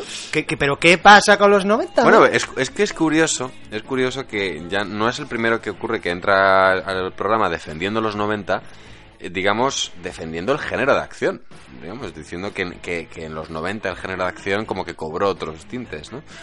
Pero bueno, os invitamos aquí. Yo, por supuesto, obviamente estoy con Javier, obviamente estoy con, con Juanra el del otro día Ya, ya, y ya, con. Jaime. eh, pero, 390, sí, 080 3-0. Sí, y, sí, y- y un- una abstinencia. sí. Una abstención, abstinencia, ¿no? Que yo eso tampoco lo sé. De- Abstención. desde aquí os invitamos a todos los ochenteros a, a- venir, ¿eh? Que, que están Os invitamos a todos, hablamos, vamos, vamos a, vamos a tener una, una batalla campal maravillosa sin que nadie salga herido, pero que hablemos de esos 80 y de esos 90 y que por ahí alguno Y de los por 2000. y que alguno, que decir, decir. que alguno entre por los 2000 que también que no pasa sí. nada, pero tengámoslo, ese team 80, team 90, team 00, Sí, como la como la cerveza sin alcohol, como la y la Coca-Cola. y la Coca-Cola. Bueno, Bueno, eh, no muchas nos pagan gracias, nada. Javier, ¿eh? Muchísimas gracias, muchísimas gracias a los dos por habernos prestado vuestro tiempo, vuestra voz y vuestras opiniones. Para nosotros, como ya hemos dicho, como ya hemos dicho eh, Víctor y yo, es muy importante porque esto es vuestro. Nosotros solo ponemos voz y conversación, pero es que lo podéis hacer vosotros. Entonces os animamos muchísimo a que participéis con nosotros porque estaremos encantadísimos de abrirnos las puertas de Nakatomi. Y desde aquí hoy ya somos un poquito más espartanos y un poquito más impalas. Totalmente, totalmente. Yo más impala que espartano, más, bastante más, ya lo digo. De todas maneras, quiero recuperar una cosa, porque hemos hablado poquísimo de Clancy Brown. Oh, sí. Porque lo traigo a colación otra vez, Víctor. ¿Qué conexión hay con Nakatomi? ¡Oh, Dios! Otra Ti, vez. ti, ti, ¿Pero tú te, te- sueñas con esto? ¿Por qué? O cómo No es? sé, se me viene a la cabeza. Yo de repente, claro, yo, yo, yo he pensado en este actor porque lo- como que lo, está en el imaginario común, ¿no? Eh, pero, pero como que no se le tiene demasiado en cuenta. Y de repente, eh, ¿qué decirte? Que esto no tiene que ver con Nakatomi, pero es que este hombre es el que le pone la voz al señor Cangrejo en Bob Esponja. Jodas. ¿Ah, sí? Maldita sea, sí. Madre Sí. mía. Nunca me hubiera imaginado que Bob Esponja estuviese este señor tan tenebroso, Pues, ¿no? pues el señor Cangrejo, para que veas. Desgraciadamente, eh, cuando hacemos este programa ya hemos perdido al, al creador de Bob Esponja. La verdad Sí. es que es una verdadera pérdida. Eh, pero bueno, vamos a lo que nos vamos. ¿Y qué conexión hay con Nakatomi? Pues te la voy a decir. A ver. Este señor hace de carcelero en una película muy conocida, ¿no? Recordemos para todos los oyentes que nos estén escuchando por primera vez que la conexión Nakatomi es la conexión que suele sacar Alfredo de la película que estamos tratando con La Jungla de Cristal. Él tiene la teoría de que todas las películas de este universo están conectadas con La Jungla de Cristal. Vale. Bueno, pues este señor hizo una película en la que hacía de carcelero. Mm, Sí, cadena perpetua. Cadena Perpetua. En Cadena Perpetua eh, actúa un señor que es negro. Morgan Freeman. Morgan Freeman. Morgan Freeman. Morgan Freeman hizo una película de acción en la que ya era una- un señor mayor haciendo acción. El caso es Levin. El caso es Levin y Red. Y Red. ¿Quién verdad. sale actuando con él en esas películas? Bruce Willis. Bruce Willis. Y Bruce Willis está en la jungla de cristal. ¡Boom! Una vez más, amigos, la conexión Nakatomi. Tengo que decir que esta vez no ha sido fácil, ¿eh? Sobre todo porque, porque bueno, pues cualquiera podría pensar que, jo, con lo grande que era eh, Sin Connery podía estar, pero por ahí no, no, no, no se encontraba nada. Y por supuesto, por la parte de Christopher Lambert, como que No. muchísimo menos. Y todos los demás personajes. O sea, todos los demás actores de la película no voy a decir que sean olvidables, pero sí han sido un poco olvidados. Entonces, quizá el de mayor recorrido, aparte de Sin Connery, obviamente, haya sido, haya sido este actor. Ha, prestado muchísima, eh, muchísimo su voz en doblaje. Eh, perdón, no en doblaje, bueno, sí, en, en su voz a, a personajes, ¿no? Como ya hemos dicho, el señor Cangrejo en Bob Esponja, muchísimos videojuegos. O sea, que, que está muy activo en ese sentido. Y como hemos dicho, es un personaje, o sea, un, un actor muy reconocible, ¿no? Siempre en un segundo plano, pero muy, muy, muy reconocible, como que lo ves en muchas películas. Y nada, eso ha sido la conexión Nakatomi. Seguimos con, con Highlander, destripando un poquito más esta película. Sí, eh, vamos a, con, con una parte que, que me pareció muy curiosa del otro día, que durante la filmación, ¿vale? Parte de las escenas, cuando ya estaban rodadas, pues se guardaban enlatadas en un almacén, ¿vale? Que tenían en, en- en Londres. Pues ¿qué pasa? Que dicho almacén sufrió un incendio. Y entonces todas las escenas que habían grabado hasta ese momento, que eran pocas, menos mal, pero había ya cosas, pues se perdieron y nunca las hemos visto, ¿vale? Eran escenas tan chulas como ver a- al villano de la película luchando contra otro inmortal samurai, contra otro inmortal samurai, o el propio MacLeod conociendo a Thomas Jefferson. Sí. Y he de decir que eso fue una pérdida enorme, sobre todo porque Samurai luchaba a dos espadas, que siempre llevan una. Y este tío llevaba dos. Pero ahora te voy a decir otra cosa más loca de esta película. Otra cosita más. Que cuando se estrenó en cines, no era el mismo metraje El de con el, Europa. con el que se estrenó en los videoclubs. Y creo que perdían mucho el sentido. Esta, o sea, perdían, bueno, creo que bastante sentido porque quitaban la el- parte del inicio de la voz en off, parte del entrenamiento con, con- con el personaje del español. eh, como que la película se descolocaba un poco, ¿no? Est- Esta cosa, esta cosa que le pasó a Batman y Superman, como que le faltaba esa media horita, pues algo parecido. Sí. Pero bueno, eh, creo que eh, tuvo cadera este, este director, reaccionó a tiempo y, y quizás si no hubiera puesto ese metraje, la película no, no, no estaría tan asentada como, como lo está realmente y a lo mejor no, no habría triunfado como triunfó en su momento. En fin. Contigo se ha completado el número de los elegidos. Debes estar preparado para cuando llegue el duelo final. ¿Qué duelo? A partir de ahora empezaremos a sentir una atracción irresistible de acabar unos con otros hasta que solo quede uno. Es nuestro destino. Eso, una vez más se, se sacan otra. Bueno, pues a ver, si yo creo un universo, pues yo le pongo las reglas que me dé la gana, ¿sabes? Lo que pasa que, bueno, esto venía un poco que, que pues. Pues para que para que se entendiera todo y, que viniera de algún sitio, ¿no? Como que te suena a profecía, porque este señor, que aunque la película es el español, eh, es egipcio y tiene 2.400 o 5.000 y pico de años, bueno, o sea, una barbaridad de años. Entonces como que esto eh, le da más asentamiento. A mí me da la sensación de que en ningún momento están pensando en una segunda película, porque creo que si la hubiera habido no se terminarían los inmortales ahí con estos dos y él se haría el más fuerte, sino que seguiría la lucha, ¿no? No sé, una trilogía, una parte o, o clanes que se enfrentan, como que como que te sabe a poco, ¿no? Como que de repente ves que, que encuentra a este personaje negro en el puente, que es amigo, que se nota que es amigo de mucho tiempo atrás, y así un poco sin venir a cuento este señor maligno, el Kurgan, lo encuentra porque bueno, porque son atraídos y tal entre unos y otros, pero bueno, lo encuentra, se lo carga, como que pasa todo muy rápido, como que, que no lo llegas a saborear, ¿no? Y, Mm. y me da la sensación de que de que eso, de que, de que con el planteamiento tan bueno que tiene la película, la idea tan buena que es, si se hubiera hecho más, más, no sé, más explicativa, más, más, más explicando de dónde viene él, más, más enfatizando en la pérdida que tiene con, su mujer o con las personas amadas, creo que ahí hubiera ganado muchísima fuerza la película. Yo tengo que decir que toda la peli para mí tiene sentido solamente por la escena en la que Connor McLeod sostiene a su esposa mientras ella muere. Eh, bueno, eh, ya sabéis que él es inmortal, sin embargo, bueno, él decide quedarse con, con esta mujer que a él le gusta.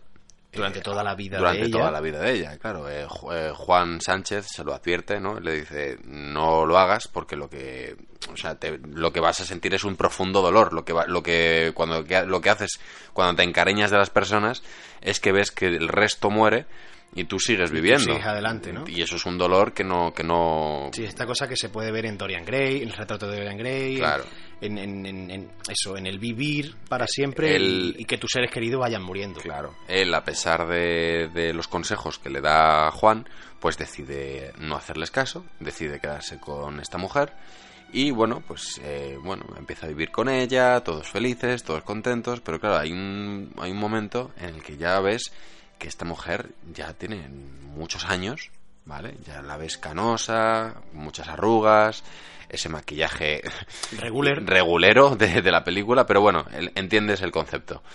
Y ves ahí a Connor eh, que la está sosteniendo, ¿no? Mientras ella que le pregunta, mm, ¿por qué no envejeces? O sea, que, Que que- ya se podía haber dado cuenta antes, también te digo. ¿eh? Sí, pero, por- pero no sé, es, es, es una escena bastante emotiva, ¿no? Y, y con esa banda sonora de Queen, de fondo. Yo creo que a, a mí es la escena que más me ha gustado de la película. Es, es la escena que más que, que yo más saco de decir, "Bo- aquí hay cine. Sí, Aquí sí, hay cine. más peso, más Sí. peso que ninguna, sí. Es esta escena. Querido Connor. Mi esposo. Estoy aquí contigo, amor mío. Nunca he logrado entenderlo.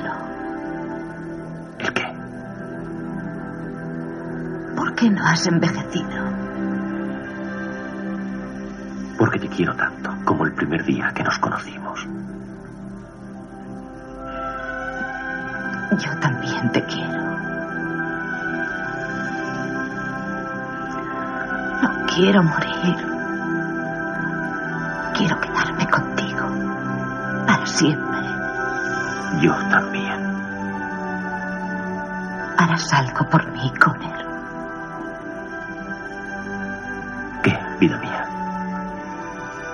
En los años venideros encenderás una vela para recordarme en el día de mi cumpleaños.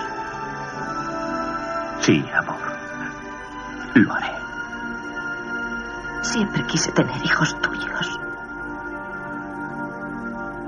Hubieran sido sanos y fuertes. Y, y- y una vez que hemos visto la emotividad, yo te quiero preguntar, mm, elucubrando, ¿eh? porque esto no te lo explica la película. Pero claro, yo ayer empecé a pensar cosas, ¿no? Porque como las reglas no están muy bien definidas, yo me quedé muy loco cuando él se cae al agua. Sí, ¿Sabes? que no nada, ¿no? Es decir, que no sabe nadar. sí. Claro, no sabe nadar, pero que tampoco se está ahogando. Y eh, te da la sensación de que no necesita aire. ¿no? Que es- que como es- una es- especie de dios, ¿no? Es- Claro, pero yo pensaba, digo, pero vamos a ver, señores, cuando le da una- un espadazo, esta gente les duele tela. Pero le duele muchísimo. Sí. Claro. Lo suyo se hubiera que se hubiese ahogado. Claro, que se hubiera muerto y después revivido. hubiera resucitado y, Sí. y hubiera avanzado un poco, ¿no? Y esta- ya me pasó con, con Lobezno, me... Con Lobezno me pasó, ¿sabes? Yo siempre he pensado, digo, bueno, pues si encadena a Lobezno al fondo de, en el fondo del mar, ¿no? Como que muere, resucita, muere y así hasta el infinito, ¿no? Esto me pasaba un poco igual, entonces me dio por pensar, si a un inmortal de estos le cortas una parte del cuerpo, ¿qué pasa? Ay, no lo sé, no lo sé. no, no tengo ni idea. No sé, nos vamos a quedar con esa duda. Hay otra escena que tampoco, tampoco he comprendido, la del ciervo. Ah, bueno, a Víctor, ver. eh, ¿Qué me cuentas del ciervo? Yo no lo sé. Yo solo sé que esa escena fue un caos de rodar, ¿vale? Sí, Porque sí, eh, esa peli, esa, esa escena, em, en la época en la que estaban rodando la película, mm, bueno, pues los ciervos no tienen tan desarrollados la cornamenta, ¿vale? Como aparece ese ciervo. Dios, Eh, ¿Qué ocurre? Dios. Que claro, eh, decidieron dormir a un venado y pegarle una falsa en la cabeza. Sí, es como muy inteligente esto, ¿no? Dices, ¿a quién se le ocurre, no? Pues, ¿qué, qué ocurre? Que claro, cuando una vez le, le durmieron y cuando se despe- estaban grabándole, ¿no? A ver, que se despierta, que se despierta. Cuando se despierta el venado, ¿qué hace? Lo primero que hay que hacer es quitarse esa mierda que tiene en la cabeza. han puesto en la cabeza. Claro, o sea, obvio, ¿no? O sea, dices, ¿qué coño me están poniendo aquí? El, el pobre, el pobre animal estaba intentando quitarse con las patas lo que le habían pegado y claro, el, el equipo de producción y de rodaje enfadadísimo porque eso había costado dinero, estaban perdiendo tiempo, Claro. porque no sé cuánto, ta, ta, ta, ta, ta, claro, Imagínate, bueno, Ajá. Si no se llega, si se llegan a enterar, pues cualquier asociación de animales se les hubiese caído el pelo, porque claro, esto no se le puede hacer a un animal, ¿no? Tú no puedes pillar a alguien, a un perro, a un ciervo por ahí, y oye, ven para acá, le duermes y le pones una mierda en la cabeza, ¿sabes? O sea, Ponle alas. Claro. Ponle alas. ¿Qué pasó? Que al final lo que tuvieron que hacer, porque se había empeñado el director en rodar esa escena, sí o sí, que todavía no entendemos muy bien el Yo, porqué de ese No sé entrenamiento. lo del ciervo. Al final lo que tuvieron que hacer fue comprar imágenes a National Geographic. O sea, qué tristísimo, ¿vale? O sea, esa, esa imagen que vemos del ciervo no es, no es de los inmortales, es de un documental de National Geographic. De verdad, de verdad, ¿puede ser esta la película más loca que hayamos traído a Nakatomi? Hombre, desde luego sí. Es que es loquísimo todo. O sea, no solo la idea de la película, sino todo lo que es, lo- todo lo que la rodea. Sí, sí, O sea, es loquísimo. Yo quería decirte y quería traer un poco ahí la estética de la película. Esta cosa que a mí me preocupa tanto. Eh, eh, eh, em, ¿No te recordaba en cierto punto a Terminator? Muchísimo, muchísimo. Porque es que a mí el, el Sí. Christopher Lambert, con esa gabardinaca, que desde aquí hago un llamamiento para que vuelvan las gabardinas a los hombres, esa gabardina color marrón, bien apretadita con su cinturón y una espada por dentro, es que eso se ha perdido muchísimo. Se ha perdido. Es que se ha perdido muchísimo. desde aquí que vuelva. Pero bueno, lo que te decía, me recordaba muchísimo a la estética de Kyle Reese de Terminator. Sí. Al bueno Sí, de sí, sí, Terminator 1. totalmente. Y a mí es curioso que, fíjate, a Alfredo le ha recordado esto, a ti te ha recordado a Kyle Reese el bueno, a mí me recordaba viendo al malo, al propio Terminator, al de la 1, a ese, a ese, mm, a esa moda punk que llevaba, ¿no? Que, que, que Schwarzenegger se la roba a esos eh, atracadores de, de- de medio pelo y que se viste de... Pues eso, me recordaba un poco a, esa estética. Es que Sí, todo porque- este rollito punk en Sí, los 80... Si, si llevaba cuero, Sí. rotos y tachuelas, eras malo, amigo. Sí. Eras muy malo. Sí. Tengo que decirte, tengo, tengo que preguntarte una cosa que también me dejó algo desconcertado anoche, mientras que veía esta película. Hay un momento en el que el malo pierde el pelo. ¿Por Sí. qué? ¿Qué No lo sé, no ¿Por lo qué? sé. Es como que decide cortárselo, no lo entiendo. lo entiendo. No lo entiendo. Es, es como, insistimos que que hubo un momento, hubo un momento que pensé, digo, eh, me he perdido algo. Sí, eh, eh, ha habido un incendio y se ha perdido. ¿Qué ha pasado? ¿Qué- ¿Por qué? Sí, sí. Porque es que el de- me gustó también la escena de la iglesia, ¿eh? cuando están dentro de la iglesia, en, en en terreno terreno sagrado no se sagrado. puede. Pero claro, lo veo sin pelo, que, que, o sea, que si ya daba miedo antes, ahora es como madre de mi vida. Sí. Pero claro, digo, pero, pero, pero, ¿por qué? Y pensé, digo, digo, bueno, ¿le, le han- ¿le habrán afeitado la cabeza o, o- le habrán puesto prótesis, no? Y no, no le han puesto prótesis porque este, eh, este señor, Clancy Brown, es alérgico al látex. Cosa que les preocupaba mucho a los productores de la película porque no sabían si iban a poder tal. Pero bueno, de la nada le afeitan la cabeza, le dejan ahí como un pelillo colgando, con las tres escarificaciones que tiene al lado del ojo. el cuello con la cicatriz de- que le hizo que le hizo el español, Sí. que está ahí medio por abrir y de repente ves que tiene puesto alfileres, alfileres cerrándole esa cicatriz. Es un poco y- Frankenstein. Claro, ¿no? y dices tú, pero pero ¿de dónde y por qué? ¿De dónde y por qué? No sé, son estas licencias que hemos dicho antes que tienes que, que, que se toma el guion y que tú tienes que decir, "Mm, venga, vale. O sea, Seguimos, sí, seguimos. Lo compro porque como me pare mucho a pensar en, en esto, la desmonto. O sea, la desmonto. Y es verdad, tengo que decirlo, ayer, yo ayer te lo comentaba a ti, eh, yo le perdono muchas cosas porque es Los Inmortales. Y porque es una peli que, bueno, pues eh, ya es como una peli que está, pues insistimos en el colectivo general, que está como una peli de culto y poco más, pero realmente si te pones en serio con esta peli, la desmontas fácil.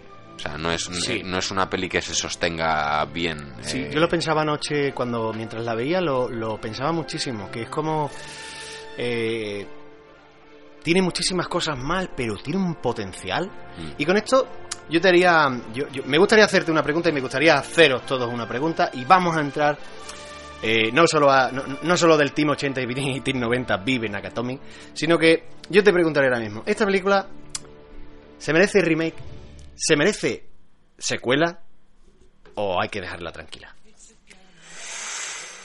Pues a ver, eh, difícil. Eh, secuelas no. Secuelas no. Yo Secuelas ahí no. coincido contigo. Secuela Basta. no. No quiero, no quiero saber nada más No, de creo que, con la, Connor. creo que con la quinta ya eh, No. estaba bien. No quiero saber nada más.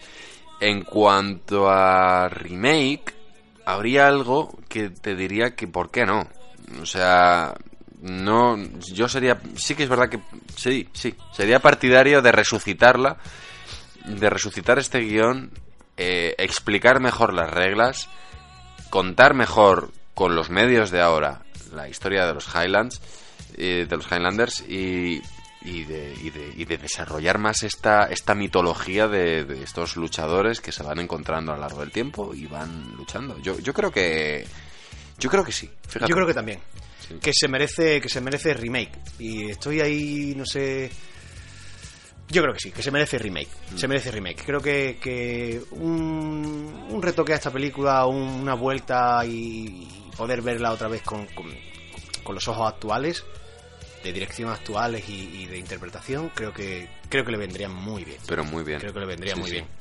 Y bueno, vamos a ir acabando un poco. ¿Qué, qué contamos Sí. de la escena final? Que esa es la que me parece más videoclip de todas. Bueno, es que, pero es que realmente la escena final es la mejor escena de la peli. o sea, bueno, yo he comentado antes que la, la- mi favorita era la de Connor con su mujer, pero esta, obviamente, cobra un. En cuanto a términos de acción, es donde tú ves que está toda, to- to- todo el, el trabajo, ¿no? O sea, solo decir la fotografía que tiene es ya mítica, ¿no? Esos dos, eh, a Christopher Lambert y a Clancy Brown sosteniendo la espada con esos ventanales de fondo azulados, Y la lluvia, eh, es que es una fotografía chulísima, o sea, es, es un plano mm, eh, para el recuerdo. Ella no sé por qué está ahí, porque no se le ve caer. Porque en los se- 80 la mujer pero- tenía que estar ahí y callar. Ahí, estaba ahí. Estaba ahí. También tuve problemas con, con ese momento en el que ella, cuando lucharon el Kurgan contra el español, no salía corriendo y se iba. No, solo está ahí gritando. Mm, No, lo entendí muy bien y tampoco entendí por qué se acercó a ver si estaba muerto otra vez. y- Pero bueno, son esas, esas licencias, sí, esas licencias del 80, pero sí. Pero esa escena final me parece que es eh, hacia donde va toda la película, donde efectivamente está toda la planificación de la película para ver esa, ese final, como cuando mata por fin al, al, al otro último inmortal, sube hacia arriba, la luz, cómo está en el aire. Estallan todo las ventanas. Ese derroche de efectos especiales, ahí Sí, sí, sí. ahí sí había todo el dinero puesto, Sí. todo lo que no se le llevó, todo lo que no se llevó el helicóptero y sin Connery se puso en romper cristales y, y en, y en, bueno una especie de fantasmas malignos, Sí, maldades, sí, tampoco sabemos muy bien por qué. Pero sí, sí, ese acercamiento a la pupila también me pareció como ¡boom! Sí. Y luego es curioso esta cosa que dice él de que lo que pide es ser normal. Eh, cuando ya él ha matado al, al último, al último inmortal que queda, ya solo queda él, solo queda Connor. eh, cuando ya adquiere, como hemos dicho, todos esos poderes que supuestamente adquiría el último inmortal, eh, y se le concede, no sé, es como que se le concede un deseo, ¿no? no eso es Sí, como así, una como cosa- que lo da muy por sentado y está como súper tranquilo. Tampoco es que. Sí, es que tampoco se explica bien. Tampoco te explique muchísimo más. Es lo que dice que es una sensación como que sabe lo que la gente piensa de él. Sí, Una cosa. Pero claro, cuando ya ves que esos como esos monstruos que, a mí- que me recordaba un poquito a lo que luego veríamos años después en Ghost. ¿no? Sí. Eh, estos monstruos que empiezan a salir. Esa oscuridad, esa, male- esa cosa malvada, no sí, sé. eh, empiezan como a, como a comerle, ¿no? Y tal. Y él empieza a, él a levitar y él pide en alto, quiero ser normal. ¿No? Es como que quiere, él quiere morir también, ¿no? Sí, es como sí. que está hasta los huevos de vivir. Sí, algo así, pero no es el más viejo, mm, pero ni de lejos tampoco, no sé. El Kurgan es muchísimo, pero bueno, es malo y que. No lo sabemos muy bien. La verdad es que estéticamente a mí me encantó esa parte final. Sí, sí, es chulísima. Eh, hay que decir que esa peli, lo que quería la este, este programa se basa todo el rato en lo que quería la productora, lo que consiguió. ¿no? lo que compraste en AliExpress versus lo que llega a tu casa. Efectivamente, porque es que, claro, la productora lo que quería es que esta lucha fuese en lo alto de la Estatua de la Libertad. ¿Vale? Eh, no se consiguió, obviamente, no consiguieron el permiso del Ayuntamiento de Nueva York y al final, pues bueno, lo consiguieron hacer en, en, la azotea de los estudios Silvercap, ¿vale? Que son estudios muy, muy, muy conocidos en, en Estados Unidos. Eh, y bueno, pues ahí es donde, donde está toda esta escena, que como hemos dicho que había mucho agua, mucha lluvia, bueno, pues ahí no se usó lo de los cables en las baterías de los coches, porque claro, no, no perder a los actores, sí. no queremos perder a los actores, que nos hacían falta para tres secuelas más innecesarias. y para la película Los el, eh. Efecti- Eh, sí. sí, sí, sí, Sí. Hay que decir que Christopher Lambert eh, luego fue, eh, este, eh, hizo este personaje de Mortal Kombat. ¡Uh, Raiden! ¡Es Raiden. verdad! ¡Rayos otra vez! Hizo Raiden, ¿eh? película más horrorosa! pues a mí me moló mucho, tío, en su día. mía, claro que te moló. Tú estábamos locos por ver películas de videojuegos. Y dentro de lo que es una película de videojuegos, no es de las más malas. Claro que a lo mejor la vuelvo a ver hoy y me pasa como con los inmortales. Puede ser que, puede ser que cuando veas a Kano hecho digitalmente, eh, abjures de esta película. Me sangren los ojos. Puede Sí, ser. sí. Bueno, pues creo que hemos destripado mucho, muchísimo los inmortales, le hemos cortado la cabeza y, eh, aquí estamos, los que quedamos. Eh, seguidnos en Twitter porque esta semana quizás os volemos un poco la cabeza cuando os contemos cuando Hans Zimmer colaboró con Mecano. Pero eso será en nuestro Twitter. Así que poco más, no sé si quieres añadir algo más a, a los inmortales, Víctor. Eh, simplemente decir que si os gustan los programas, si os ha gustado este programa, si os, si os, está gustando lo que estamos haciendo, os invitamos a comentar en iVoox, a comentar en Twitter y a que nos mandéis cosas, ¿vale? Eh, eh, nos gusta saber si os gusta. ¿Vale? Queremos saber si esta es la dinámica que tenemos que seguir, si queréis que la cambiemos, queremos hacer algo, algo para vosotros, ¿vale? Entonces, a veces el número de reproducciones eh, no tiene por qué ser mm, compatible con el que esté gustando. Entonces, si os está gustando, ahí hay un botón de comentar en iVoox, lo tenéis ahí arriba. Feedback. Darle un like, comentar lo que sea y aquí os estamos escuchando. Y por supuesto, si os está, si os está gustando, vamos a hacer como se hacía en los videoclubs en los años 80 y 90, boca a oreja y compartiendo, que es muy, muy gratuito. Y nada, como hemos dicho, hemos destripado, le hemos cortado la cabeza a esta película, os la hemos servido en bandeja y ya sabéis, solo puede quedar uno.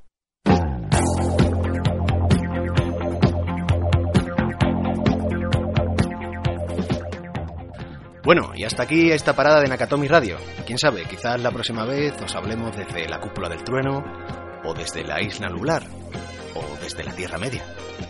Lo que seguro es que disfrutaremos tanto como lo hemos hecho con este programa. Y ya sabéis, podéis seguirnos en redes sociales, en Twitter, arroba nakatomir, y nuestro correo electrónico, nakatomiradio arroba gmail.com. Ahí podéis darnos vuestras recomendaciones, decirnos qué paradas son obligadas a hacer y dónde nunca debemos parar. Lo que seguro es que nos vemos en el próximo Nakatomi Radio.